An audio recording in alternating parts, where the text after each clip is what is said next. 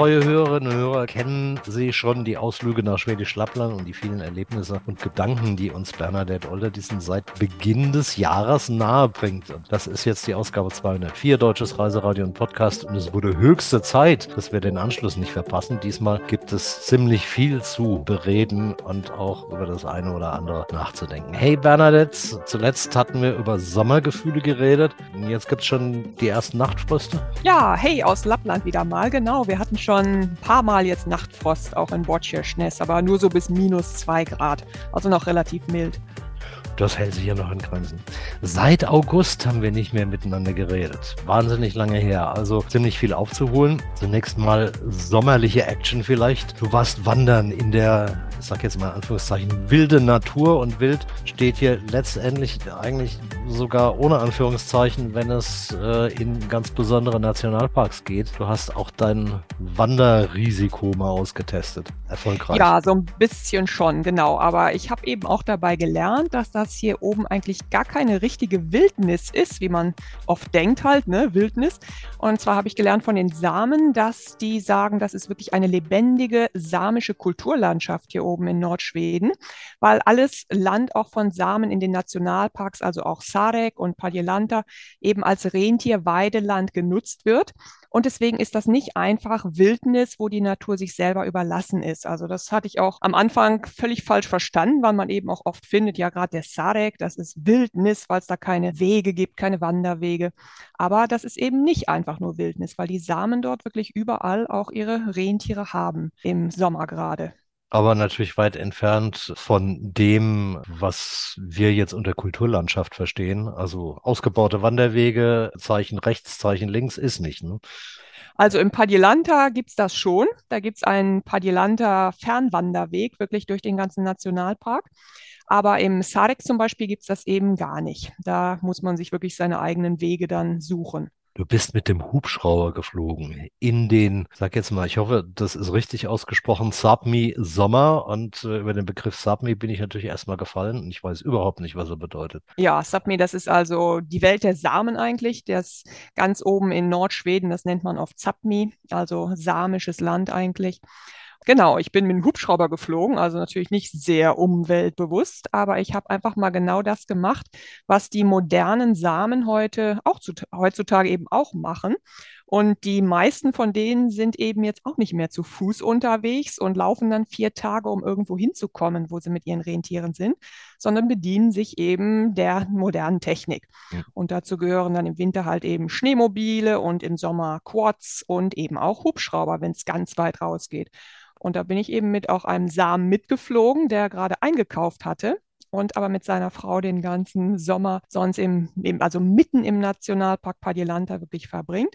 Und da bin ich dann mitgeflogen mit dem und seinen Einkäufen und zwei Schachteln Pizza hinten im Hubschrauber. Auch schön. Für dich ja aber trotzdem eigentlich eher ungewöhnlich naturvernarrt, wie du bist. Was ja eben schon angedeutet. Nicht so richtig umweltfreundlich. ja, genau. Aber wie gesagt, das ist dann eben auch eine Zeitfrage. Also um zu diesem samischen Paar hinzukommen, wäre das wirklich vier Tage Wanderung gewesen, ein Weg. Und ja, leider habe ich nicht sehr viel Urlaub hier dieses Jahr, im Gegensatz zu dem, was manche meinen. Und muss eben auch sehen, dass ich arbeite nebenher. Und dann ist das natürlich auch von der Zeit her mal, denke ich, akzeptabel, wenn man dann mal den Hubschrauber nimmt, anstatt vier Tage zu wandern und vier Tage zurück. Ich habe in deinen Videos gesehen, beim Anflug habt ihr dann gleich noch eine Waschmaschine kaputt gemacht. Also ja, der Hubschrauberpilot, der ist ein bisschen zu nah an dem Haus gelandet, wo auch die Waschmaschine gerade am Laufen war. Und die ist dann erstmal fliegen gegangen. Du hast getroffen Katharina und Ronny. Äh, erzähl mal ein bisschen was über die beiden, weil das ist ja schon auch ein bisschen ein ausgefallenes Paar, was ihre unterschiedlichen Engagements betrifft. Ja, also die sind wirklich ein ganz tolles Paar ist das. Katharina ist eine schwedische Samin und Ronny ist ein norwegischer Same. Und die haben sich wirklich vom, beim Wandern vor ganz vielen Jahren, ich glaube 20 Jahren oder so, kennengelernt in den Bergen und äh, sind jetzt nicht hauptberuflich Rentierzüchter. Hauptberuflich heißt immer, man kann überwiegend davon leben oder auch von Rentieren, von der Elchjagd, von Fischen und eben all diesen naturgegebenen Aktivitäten. Das ist bei denen nicht der Fall. Die haben Rentiere, aber zum Beispiel Katharina arbeitet auch als Universitätsdozentin wenn sie nicht gerade im Sommer im Nationalpark ist. Und die beiden haben auch ein kleines äh, Tourismus-Business an der Küste, wo sie den Winter verbringen, im Winterlager mit ihren Rentieren und wo man sie eben auch besuchen kann und wo sie einem ein bisschen was erzählen über das Leben der Samen und über die Tiere. Und die hatte ich schon im März kennengelernt, als ich sie im Winterlager besucht habe. Und da haben die mir gesagt, dann komm einfach mal im Sommer bei uns im Padilanta Nationalpark vorbei. Da sind wir dann drei Monate und haben einen kleinen Kiosk. Da dachte ich, boah, das ist ja spannend. Da habe ich mal geguckt, wo dieser Kiosk ist. Der ist natürlich mitten im Nationalpark, also wirklich vier Tage Wanderung vom nächsten Ort entfernt. Und diesen Kiosk, den hatte schon Katharinas Familie früher geführt und den haben die beiden jetzt, ich glaube 2015 oder 2016 war es, übernommen. Und dann sind die wirklich ab Anfang Juli bis Mitte September nur im Nationalpark, fliegen nur mit dem Hubschrauber mal kurz nach Jokkmokk, um dann da einzukaufen, wenn ihnen die Waren ausgehen. Aber sonst bedienen die in diesem Kiosk eben die Wanderer, die vorbeikommen mit allen möglichen Snacks und Kaffee und was man eben so braucht. Und da war ich dann einige Tage bei denen mal zu Besuch und habe mir einfach angeschaut, wie die da so leben im Sommer. Und die Lebenserfahrung der Samen hat dir gezeigt, oder zumindest hast du das gesagt, Leben geht mit ganz, ganz wenig. Ja, also die haben wirklich eine ganz einfache Hütte da im Nationalpark neben ihrem Kiosk. Und ja, da gibt es nicht viel. Die haben Solarenergiezellen haben sie am Haus, dann haben sie Batterien dabei, damit sie was Strom kriegen, wie eben so Sachen für Waschmaschine mal ab und zu anzustellen oder auch Internetzugang, weil Katharina nämlich auch noch gerade ihren Doktor in Pädagogik nebenher macht, neben ihren ganzen anderen Aktivitäten. Und dann brauchen die eben auch ein bisschen Strom. Und ja, sonst gibt es da nicht viel. Die sagen, die bestücken ihren Kiosk schon mit Lebensmitteln ab Ende des Winters eigentlich, wenn sie mit Schneemobilen da schon hinfahren können, also dann eben mehr Waren mitnehmen, als jetzt mit dem Hubschrauber möglich wäre und es natürlich auch preisgünstiger. Und ja, die haben das Nötigste, was sie zum Essen brauchen. Bier natürlich, ganz wichtig. Dann äh, machen die sich fast jeden Abend, wenn schönes Wetter ist, ein Feuer vorm Haus, sitzen ums Feuer und schauen dann über dem See, der direkt vorm Haus ist, den Sonnenuntergang. Und die waren einfach so zufrieden und so entspannt und meinten, ja, wir sind so glücklich hier, wir sind immer richtig traurig, wenn schon wieder Mitte September ist und wir zurück müssen in unseren Wintersitz. Das klingt ja irgendwie jetzt nach wahnsinniger Romantik und Entspannung, aber ganz so entspannend ist es erstens, glaube ich, wahrscheinlich nicht. Und vor allen Dingen, was mich erstaunt, ist äh, die Tatsache, dass sie ja trotz alledem den, den Kontakt zum Leben weit außerhalb des Nationalparks halten, also mit einer Dissertation schreiben und äh, Kiosk betreiben, wo ja nun in regelmäßigen Abständen irgendwie halt auch mal wieder Ware rangeschafft werden muss. Das ist ja normalerweise etwas, was dich äh, ja bei uns wahrscheinlich schon vollkommen ausfüllen würde. Ja, aber das ist wirklich sehr bewundernswert hier. Also finde ich von den Menschen, die sind irgendwie in der Lage, unheimlich viele Sachen parallel zu machen. Das kriegen die gestemmt, wo ich mich immer wieder frage, wie machen die das? Also ja, einmal Dozentin an der Uni, dann eine, eine PhD noch nebenher machen, einen Kiosk führen, sich um die Rentiere kümmern, dann den Tourismus aufrechthalten im Winter. Also das sind so viele Sachen und trotzdem haben die Menschen eine unheimliche Energie und auch gerade die Samen, die eigentlich immer zwischen ja althergebrachten Traditionen und dieser modernen modernen Welt auch leben. Und irgendwie scheint das zu klappen. Und ja, die haben natürlich es auch nicht immer leicht. Und gerade dieses Jahr war unheimlich schlechtes Wetter fast den ganzen Sommer über. Also die hatten ganz viel Sturm, Regen. Und die meinten eben auch, dadurch kommen natürlich weniger Wanderer dann, was wieder fürs Geschäft dann ein Riesenproblem ist dann haben sie die Waren und kriegen sie nicht verkauft. Also es ist nicht, dass bei denen jetzt nur Idylle ist und die wirklich nur in den Sonnenuntergang schauen. Das ist eben ein Teil von den schönen Dingen. Aber da steckt natürlich auch ganz viel Mühe hinter und erstmal auch so einen Kiosk überhaupt wirklich am Laufen zu halten und zu bestücken, das allein ist schon ein Aufwand. Ja, das ist in der Familie von Katharina liegt das eben und das wird dann auch weitergeführt. Und wenn das auch Mühe bedeutet, es gibt dann halt immer wieder den Ausgleich auch von den schönen Sachen, die die Natur denen schenkt, wie eben, wenn schönes Wetter ist, dieser Sonnenuntergang jeden Abend, wenn sie dann nach einem langen Arbeitstag da sitzen und ganz entspannt ihr Feuer anmachen und ihr Bier trinken. Und die meinen einfach, dafür lohnt es schon, da wirklich zu leben, mal ein paar Monate. Natur muss man ja trotz alledem gewohnt sein. Selbst du hast doch einiges gelernt, wie beispielsweise Rentiere haben die Nase im Wind und laufen immer gegen die Richtung. Ja, das haben die beiden mir auch erzählt. Die also sie wissen immer ungefähr, wo ihre Rentiere gerade sind, weil die immer gegen den Wind laufen. Und da habe ich gedacht, ah, hast du was falsch verstanden? Dein Schwedisch ist ja doch noch nicht so gut. Hab ich gedacht, wieso laufen die gegen den Wind? Das macht doch keiner. Das ist ja viel anstrengender. Und da meinten die, ja, aber du läufst nicht gegen den Wind, weil du nicht deine Feinde riechen musst. Da habe ich gedacht, ah, also die Rentiere haben ja sehr viele Feinde an Raubtieren, also von Bären, Luchsen, alles Mögliche. Und wenn die gegen den Wind laufen, dann spüren die eher den Geruch der Feinde Feinde im Wind. Ist eigentlich ganz logisch, ne? Dann trägt der Wind den Geruch der Feinde zu denen ran und dann wissen sie, okay, kommt ein Bär, müssen wir jetzt schnell uns vom Acker machen.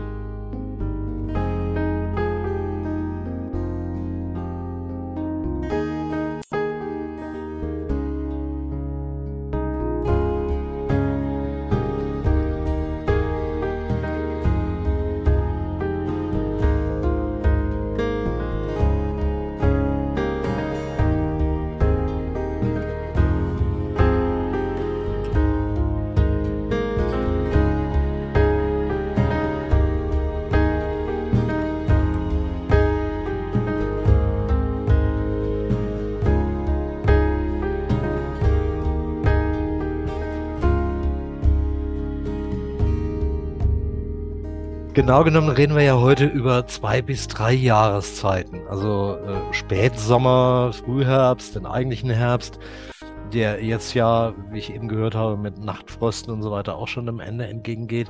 Bleiben wir doch noch mal ein bisschen in diesem Sommer und Spätsommer. Da haben wir zwar das letzte Mal schon über Pilze geredet, aber wichtiger Erlebnis und Erfahrungsteil ist, glaube ich, dann auch die Beerenernte. Zumindest nimmt die in deinen Videos, die ich hier auch noch mal allen Zuhörern heiß ans Herz lege, äh, Link natürlich bei uns auf der Seite. Beerenernte spielt eine Riesenrolle und Blaubeeren, Moltebeeren, Erdbeeren, Preiselbeeren, Krähenbeeren, habe ich noch nie gehört. Da ist man wahrscheinlich Tage und Wochen lang kann man unterwegs sein und nur Beeren pflücken. Ja, könnte man wirklich. Also ich habe es auch nicht jeden Tag gemacht, aber ich war schon sehr oft dann, wenn ich mal eine Pause machen wollte vom Schreibtisch, dann bin ich einfach in den Wald, habe meinen Eimer und meine, meinen Beerenkamm mitgenommen, mit denen man zum Beispiel dann Blaubeeren und Preiselbeeren sehr schön pflücken kann. Und eigentlich ging es los mit den Moltebeeren. Das sind diese Orangenen, die gibt es bei uns in Deutschland gar nicht. Und das ist wirklich hier das Gold des Waldes, sagen die Leute. Oh, die sind so lecker. Und das ist eine ganz wertvolle Beere, weil es die eben auch nicht so oft gibt.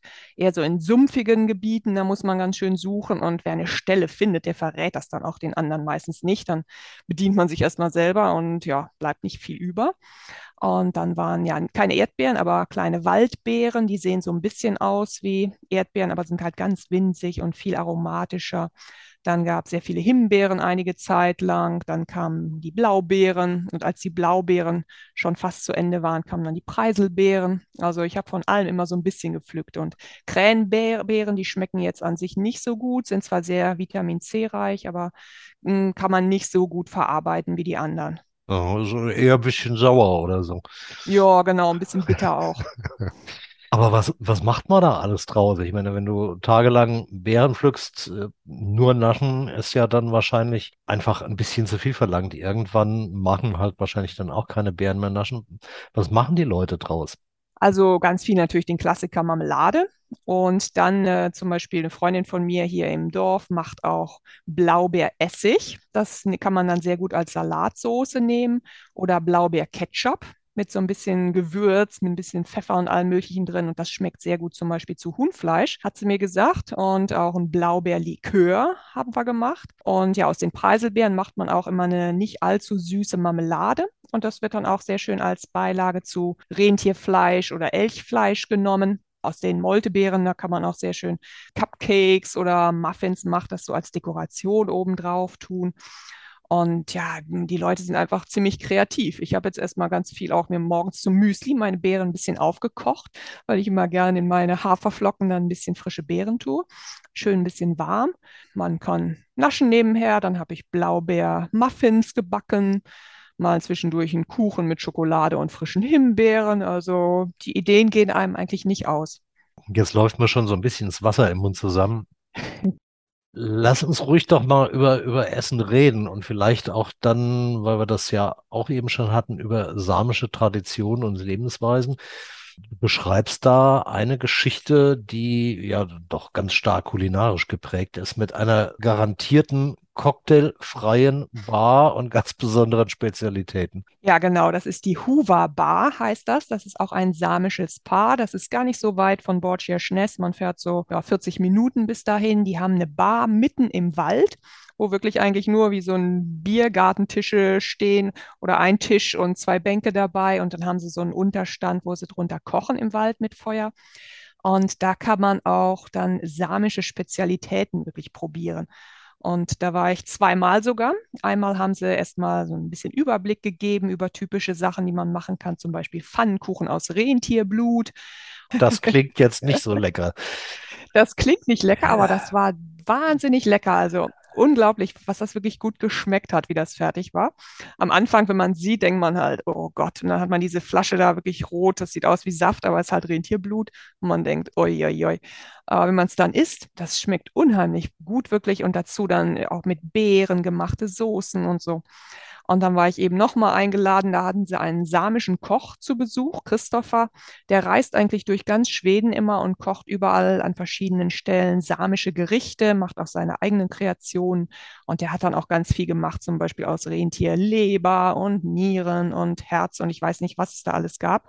Also ein Acht-Gänge-Menü und aber auch Fisch. Also alles, was bei den Samen so typisch ist, wurde da kleine Portionen aufgetischt und dass man das einfach mal probieren konnte.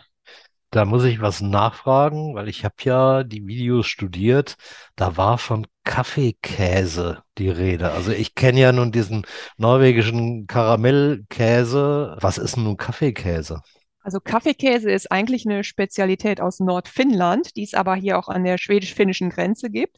Im Tornedalen heißt die Region.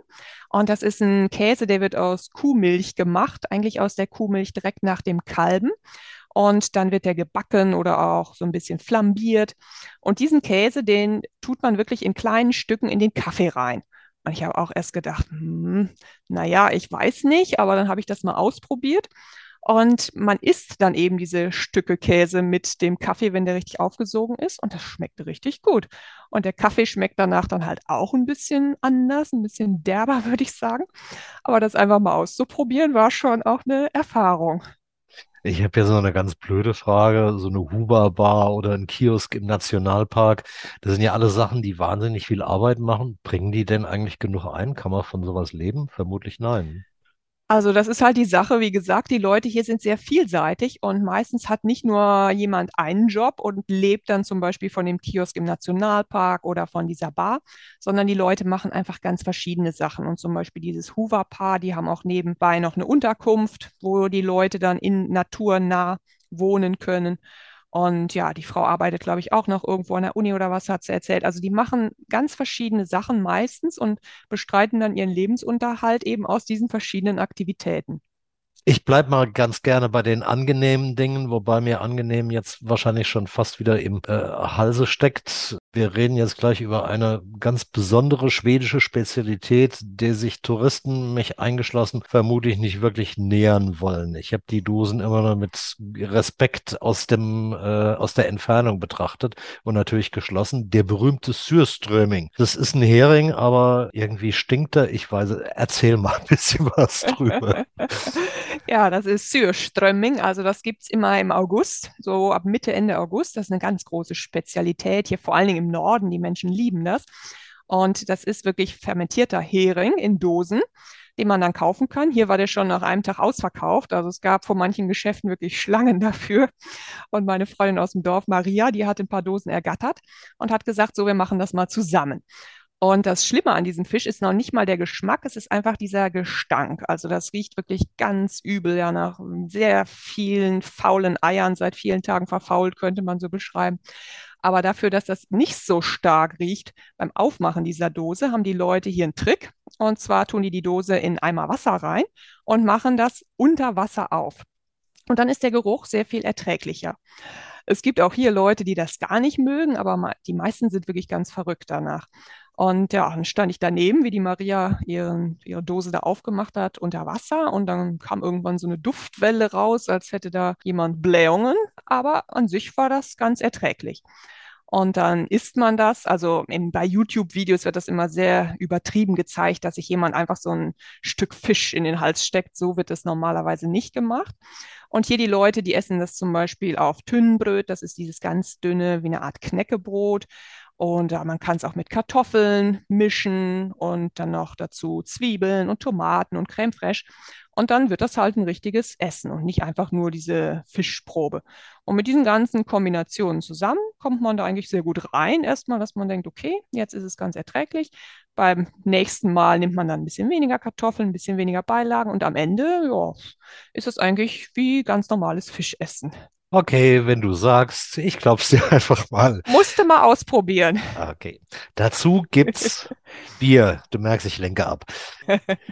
Logo gibt's Bier, bei den Schweden ja auch gerne genommen. Das hattest du ja eben auch schon bei deinen beiden Samen im Nationalpark gesagt. Äh, allerdings teilweise auch aus ganz besonderen Dosen mit farbigen Elchen drauf. Was hat's denn damit auf sich? Ja, es gibt hier eine Biersorte, die heißt Nurlands Gült, also Gold des Nordens eigentlich. Und auf dieser Dose ist wirklich unten ein kleines Elchsymbol drauf. Und da haben mir die Leute mal gesagt, du musst immer gucken, ob der Elch blau ist, dann ist das Bier kalt genug, dass man es trinken kann. Ich dachte, wollt ihr mich veräppeln, dass der Elch blau ist? Ich dachte, nein, nein, nein, du musst das, stellst mal in den Kühlschrank und dann kontrollier, ob der Elch, das ist eigentlich so ein bisschen weiß, das Bild.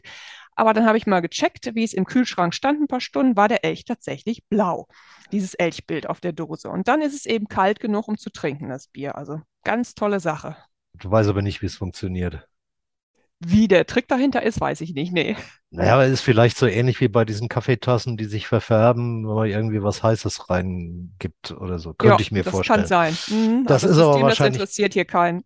Das ist, das ist vermutlich jetzt Physik und äh, genau, Hauptsache der Elch ist blau. Noch ein Stichwort, ein Gericht, das heiß und innig geliebt wird und ich glaube auch ziemlich teuer wird. Äh, und äh, genau genommen hat es das auch ein bisschen was von so einem First-Class-Flug kommt aus Kalix und nennt sich Leuron. Mhm, genau, das ist Kaviar aus Kalix. Der wird auch zu dieser Jahreszeit jetzt gewonnen. Das ist Rogen aus einem Fisch, der heißt Ukelei. Kannte ich vorher auch nicht so. Das sind so ganz kleine Fische, die sehen so ein bisschen aus wie Sardellen. Und die haben so ja orangefarbene Eier. Die Fische laichen jetzt zu dieser Zeit und so ab Ende September sind die Fische halt da hinterher, dass die möglichst viele von diesen Ukelei fangen. Und dann gibt es ja auch eine Fabrik in Kalix, da wird das dann verarbeitet und daraus eben dieser Lödom gemacht, der auch in ganz Schweden für ganz viel Geld verkauft wird. Ja, das Ganze übrigens immer noch gerne als Picknick auch im Freien. Nur mal zur Erinnerung an uns mitteleuropäische Warmduscher oder so. Da kennt der Schwede keine Hemmung. Ne? Nee, es wird ja auch im, bei minus 20 Grad noch ein Feuer gemacht und draußen gegessen. Also das ist ja nun kein Problem.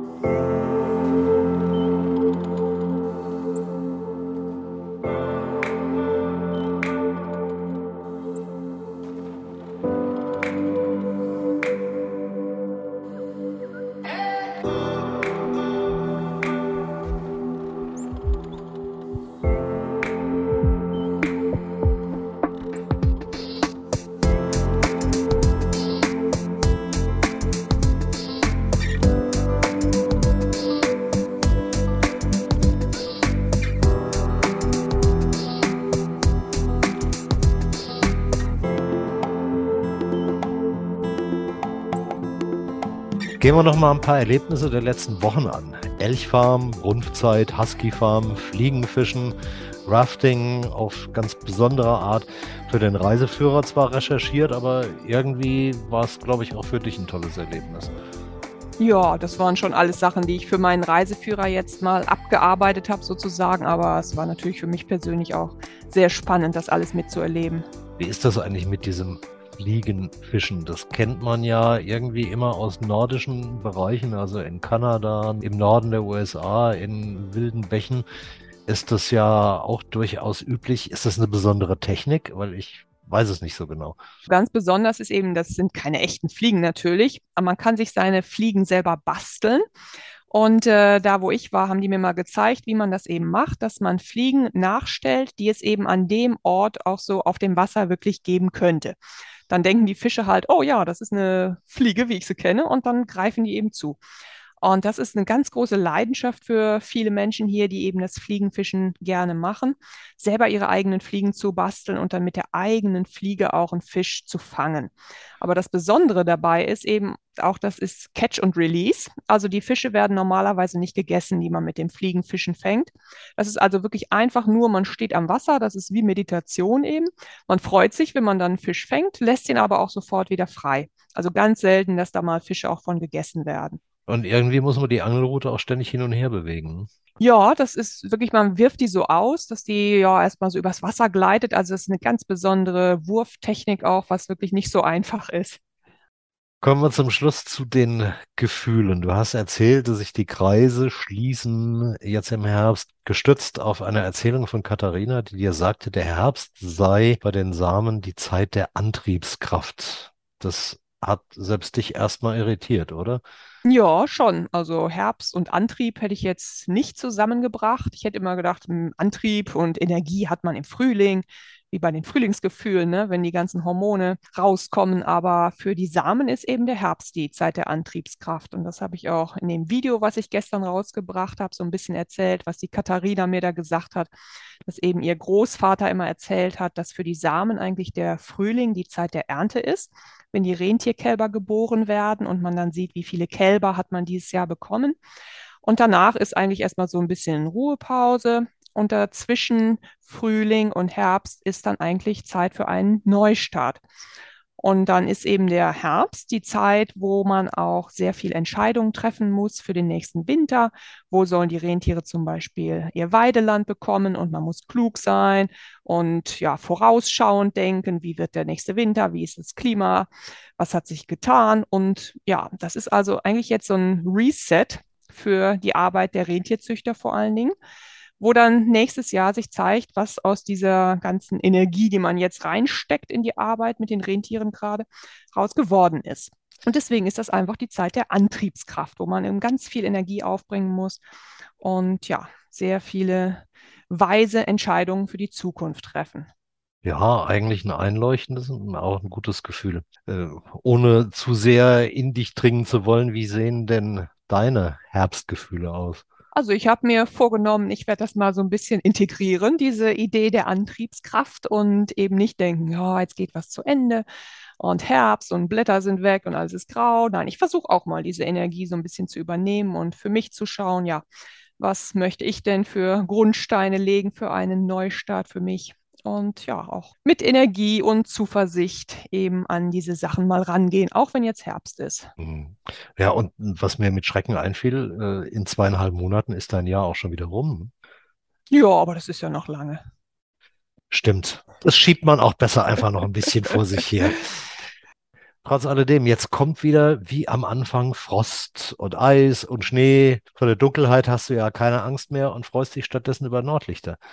Ja, das ist wirklich ganz toll. Also ich habe ja letzten Winter schon erzählt, das Licht hier ist einfach der Wahnsinn.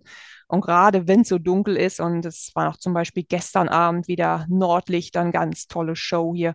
Und jetzt, wo das Meer noch nicht zugefroren ist, dann spiegeln die sich auch noch auf dem Meer, wenn es eine glatte Oberfläche gerade ist.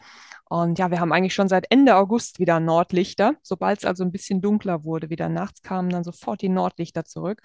Und deswegen finde ich auch, man braucht vor der Dunkelheit hier gar keine Angst zu haben, weil man einfach immer durch die Dunkelheit auch so viel ganz besonderes Licht bekommt.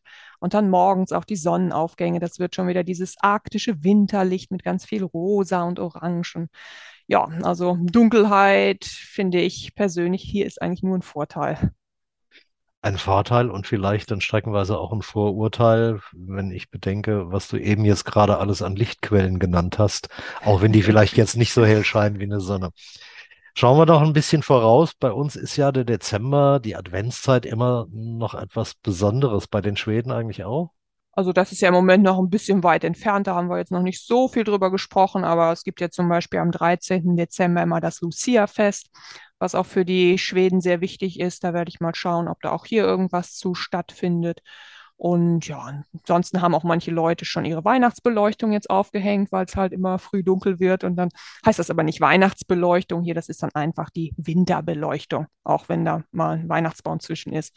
Wie ist das äh, eigentlich bei den Samen? Haben die auch so etwas wie Weihnachtsstimmung oder äh, ist diese christlich geprägte Adventszeit den Samen eher fremd? Also viele Samen sind ja auch mittlerweile selber Mitglieder der schwedischen Kirche. Das ist ja evangelisch-lutherisch geprägt, sind also auch Christen. Also es gibt Weihnachten bei denen durchaus auch, aber ich hatte schon mal mit ein paar Samen gesprochen und die meinten, ja, sie hm, haben oft nicht so richtig klassisches Weihnachtsfest, weil auch gerade zu der Jahreszeit noch viel mit den Rentieren passieren muss. Und äh, wenn dann halt gerade irgendwie das Wetter so ist an Heiligabend, dass da Rentiere zusammengetrieben werden müssen oder auf ein anderes Weideland gebracht, dann gehen die Tiere halt immer vor. Und dann fällt Weihnachten einfach erstmal weg oder wird dann irgendwann nachgeholt. Also die Arbeit mit den Tieren geht gerade bei den klassischen Rentierzüchtern immer vor.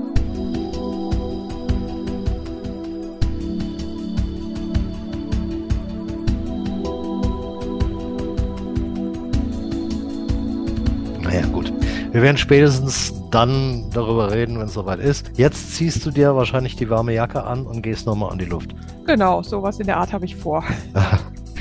Ich melde mich schon mal für Anfang Dezember an und bis dahin erstmal ein paar schöne Herbsttage und ein noch fröhlicheres Heido aus Deutschland. Danke, wünsche ich dir auch. Heido.